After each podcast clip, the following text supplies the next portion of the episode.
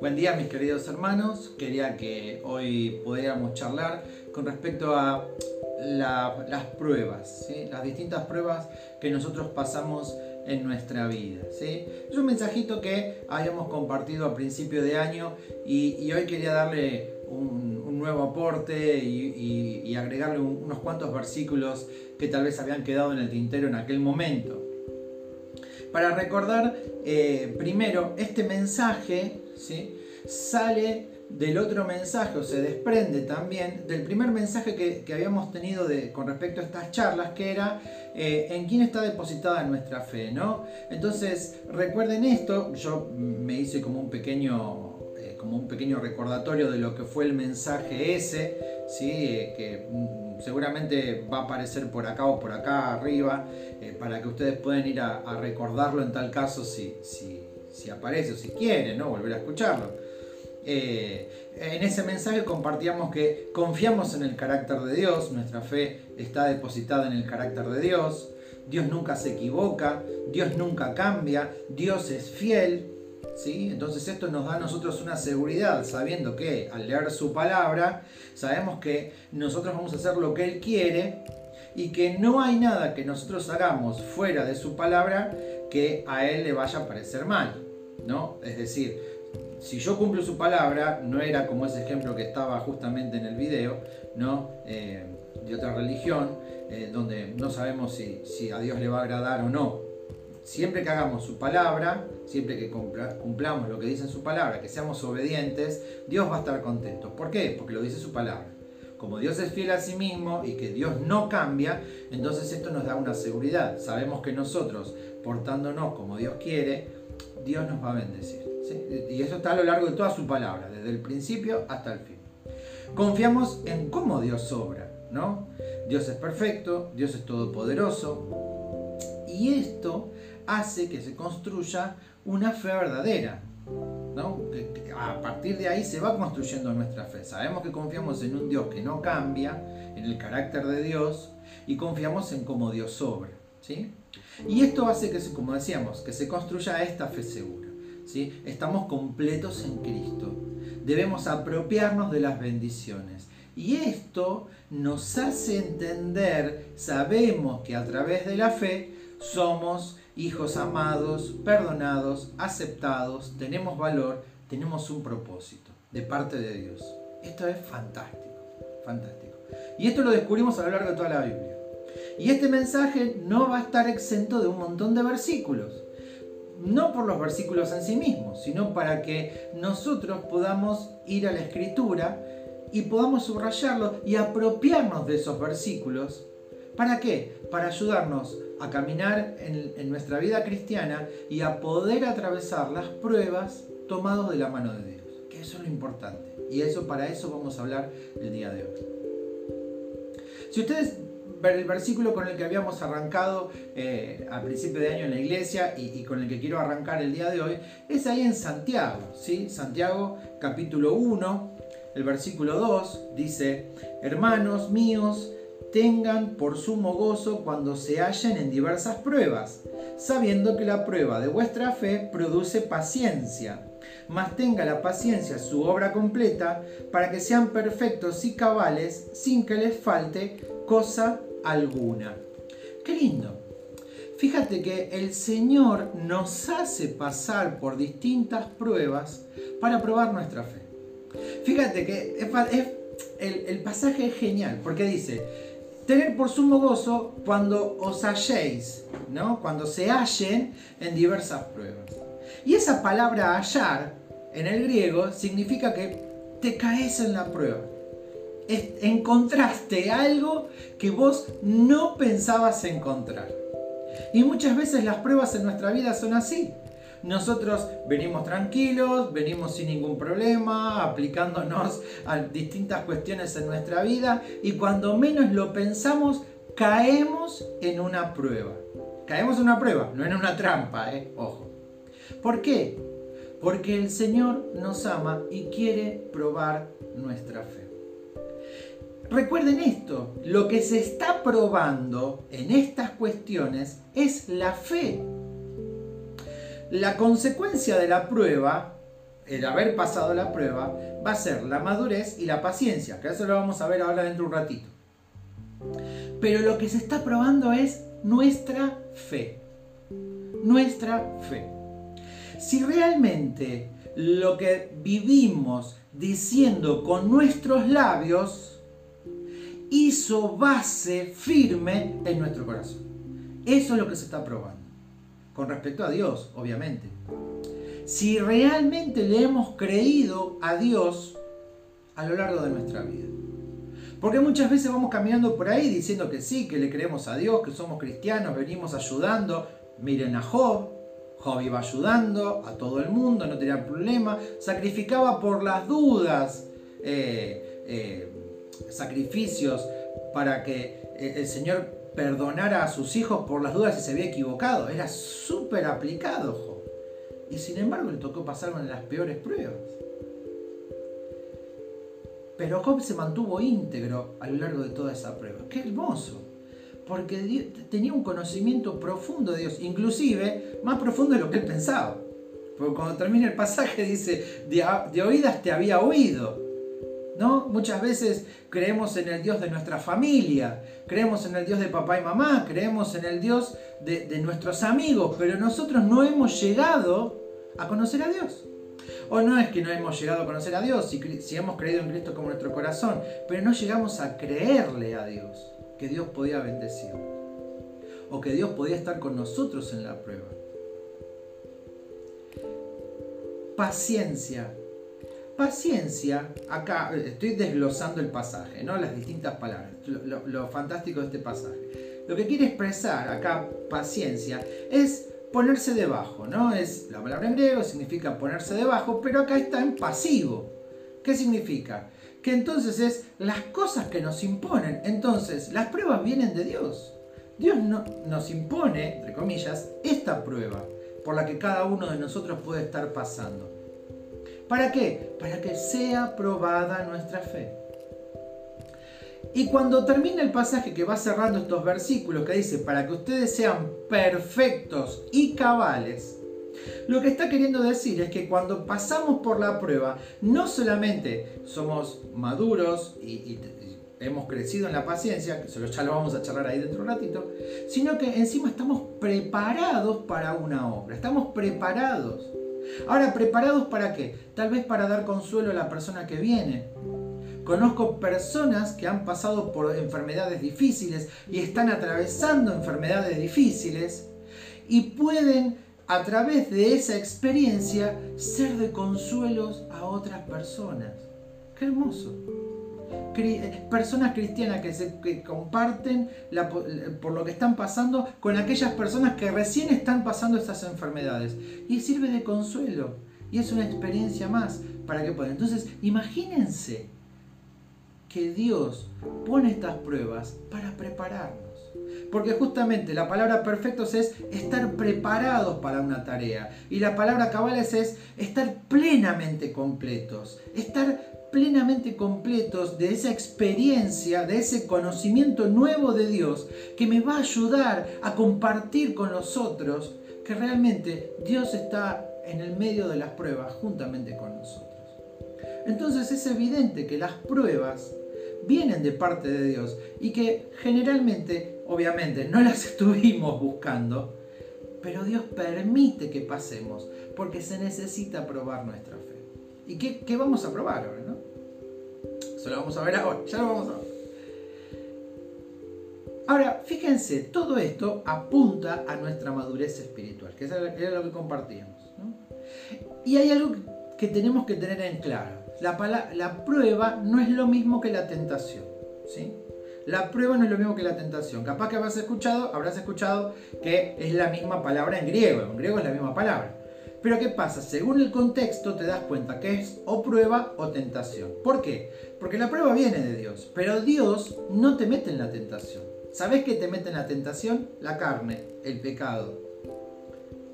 Y cuando Pablo está hablando ahí de debilidad, en nada me gloriaré sino en mis debilidades, ¿sí? lo que Pablo está diciendo es, yo entiendo que soy una persona limitada, que no puedo hacer todo por mí mismo. Es lo que está diciendo Pablo. Pablo dijo que oró a Dios, eh, oró a Dios para que le sacara el aguijón en la carne, que nunca sabemos qué es el aguijón en la carne, puede ser eh, problema en la vista, puede ser su carácter, puede, ser varias cosas. Ahora, Dios le dijo, bástate mi gracia. Digo, mi gracia es hasta acá. Es, eh, yo, Pablo, te pongo este límite con respecto a lo que quiero en tu vida. Esto, vos necesitas esto. Ahora, Pablo dice, entonces, en nada me voy a gloriar, sino en mis debilidades. Y, entonces Pablo ahí reconoce justamente que Pablo no es todopoderoso y que el que es todopoderoso es Dios. ¿Por qué hablo con respecto a esto, con respecto a la tentación? Porque no es que eh, somos débiles, no está hablando de la debilidad para caer. ¿Se entiende? Sino que está hablando de la debilidad de reconocer que Dios es todopoderoso. Ahora, esto me sirve para, para, recordarles, mis queridos hermanos, que si hay distintas cuestiones en nuestra vida que nos cuestan sacar de raíz, distintos vicios que hay en nuestra vida, pidamos ayuda. Porque Dios también se manifiesta a través de la ayuda. Pero claro, tengo que reconocer que tengo un problema. Que soy débil. Y acá sí que soy débil en caer. No en la debilidad que decía Pablo. Pero qué lindo que es que podamos pensar que somos débiles, pero que Dios está pronto para ayudarnos. Inclusive en el medio de la prueba. Las pruebas, eh, particularmente, yo esto es un... Lo pienso yo, Diego, lo piensa Diego las pruebas son para demostrarnos que nosotros no podemos hacer todo. Hay, gente que, pasa por pruebas y se deprime absolutamente, o, la pasa muy mal, porque piensa que, que ya está, que no puede hacer más nada, piensa que, que ya está todo, y no es así, sino que es esperar y confiar que Dios esté trabajando en la vida de cada uno de nosotros, pero confiar en Dios. Confiar en eso que aprendimos en nuestra vida. Confiar en eso que aprendimos de nuestros padres, que aprendimos de la iglesia, que aprendimos... Confiar en todo eso que, escuchamos de Dios. Fíjense lo que dice Primera Pedro, ¿no? Porque es obvio que nosotros vamos a pasar por distintas circunstancias de prueba. Y fíjense, ¿y quién es aquel Primera Pedro 3, 13 y 15? ¿No? De 13 al 15, los versículos 13 al 15. ¿Y quién es aquel que os podrá hacer daño si ustedes sigan el bien? Más también, si alguna cosa padecen por causa de la justicia, bienaventurados son. Por tanto, no se asusten por temor de ellos, ni se conturben, es decir, no, se pongan mal, no se angustien sino santifiquen a Dios el Señor en sus corazones y están siempre preparados para presentar defensa con mansedumbre y reverencia ante todo el que les demande razón de la esperanza que hay en ustedes. ¿Por qué dice esto Pedro? Porque ¿saben cuándo la gente les va a ir a preguntar, les va a demandar razón de lo que ustedes están pasando? Cuando están pasando por pruebas, obvio. Este pasaje dice tres cosas básicamente. Dice más, puede decir más, pero dice tres. Van a sufrir por hacer el bien, no se asusten por lo que van a decir de ustedes. Y tercero, es que justamente estén preparados, estén preparados para dar razón de lo que ustedes creen en su corazón. Qué hermoso, qué fantástico. Porque la gente te lo va a preguntar cuando estás pasando por la prueba. Y te va a decir, che, pero vos no eras cristiano. ¿No eras cristiano vos? ¿Y por qué estás pasando por esto? Y ahí tenés, estás preparado. Ahí estás preparado para comentarle a esa persona por qué estás pasando lo que estás pasando. ¿O por qué vos confiás que en el medio de esa circunstancia Dios va a estar trabajando? Hermoso. Pero obviamente la gente, cuando vos estés más, más probado, cuando estés pasando por esa circunstancia, es ahí donde te va a decir, pero ¿cómo? Qué lindo que es que podamos compartir en el medio de la dificultad, en el medio de la prueba, podamos compartir lo que nosotros creemos. Las pruebas vienen a desarrollar, eso es lo que les compartía, las pruebas vienen a desarrollar dos aspectos de nuestra vida espiritual, la madurez y la paciencia. ¿Cuál es la señal de la madurez? Justamente practicar lo que uno oye, lee, ¿no? y oyó con respecto a lo que el Señor tiene para cada uno de nosotros. Aplicar la palabra de Dios en el medio de las dificultades es lo que nos ayuda a nosotros a poder atravesarla. Y aplicar significa, en este caso, creer las promesas, tener los versículos en los cuales yo me puedo parar en el medio de toda esta dificultad y en el medio de toda esta circunstancia tener versículos, que los versículos saturen nuestra vida. Por eso yo les traigo muchos versículos en esta etapa de, cuarentena, de esta, en estos mensajes grabados. Les traigo muchos versículos para que ustedes pueden, puedan subrayar sus Biblias, puedan copiarlos, puedan tenerlos en un cuadernito, para que estos versículos les sean de bendición. Yo no hay nada más lindo que sepan que estar cerca de, la palabra de Dios hace bien estar cerca de la palabra de Dios, obviamente, me hace estar cerca de Dios, obviamente. Eh, hay un videíto que compartió uno de los chicos, eh, Rubén, que hablaba de la, de la, bendición de la palabra de Dios, de, haberla, de leerla, un, de los cambios que produce neurológicamente leer la palabra de Dios. El primer día, leerla una vez por semana eh, produce una cosa. Leerla dos veces por semana y leerla tres veces por semana cambian hábitos, cambian cosas. Más de tres veces por semana cambian cosas, eh, estructuras en nuestra mente. Es fantástico. Qué hermoso que es poder estar cerca de Dios a través de su palabra. Miren lo que dice, ah, para que nosotros tengamos en claro esto, ¿no?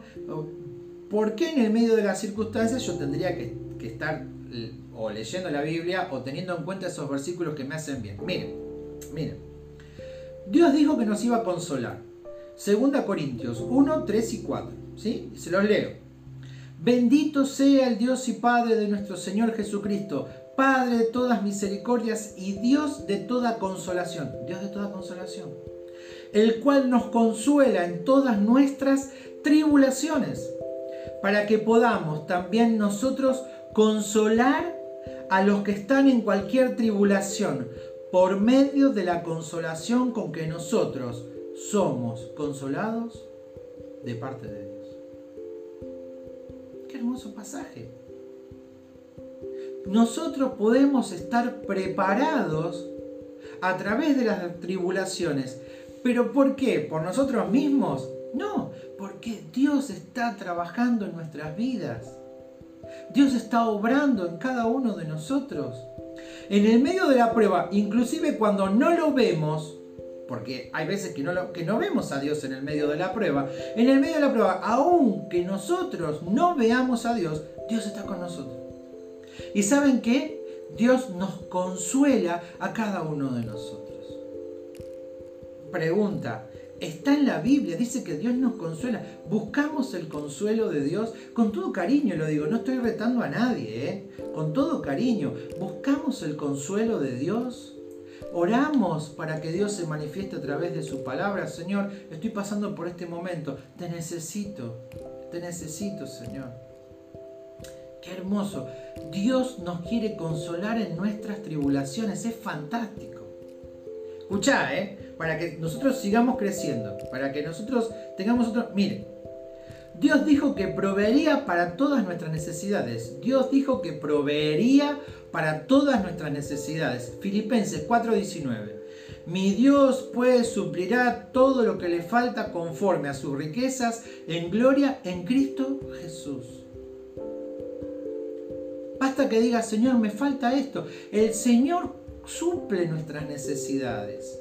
Claro, a través de las pruebas nosotros no sabemos qué necesidad está supliendo el Señor en ese momento, pero sí sabemos que el Señor suple todas nuestras necesidades, físicas, materiales, emocionales. Estar cerca de Dios suple nuestras necesidades. Y estar cerca de Dios a través de su palabra, inclusive. Miren, tercero, tercero. Dios dijo que todas las cosas ayudarían para bien. claro, acá decimos, acá hacemos la salvedad siempre. No dice que todas las cosas van a salir bien, pero dice que todas las cosas nos van a ayudar para bien. Romanos 8:28. Y sabemos que los que aman a Dios, todas las cosas les ayudan a bien. Esto es, a los que conforme a su propósito son llamados. Todas las cosas que nosotros estamos pasando nos van a ayudar para bien. Qué hermoso. Qué hermoso.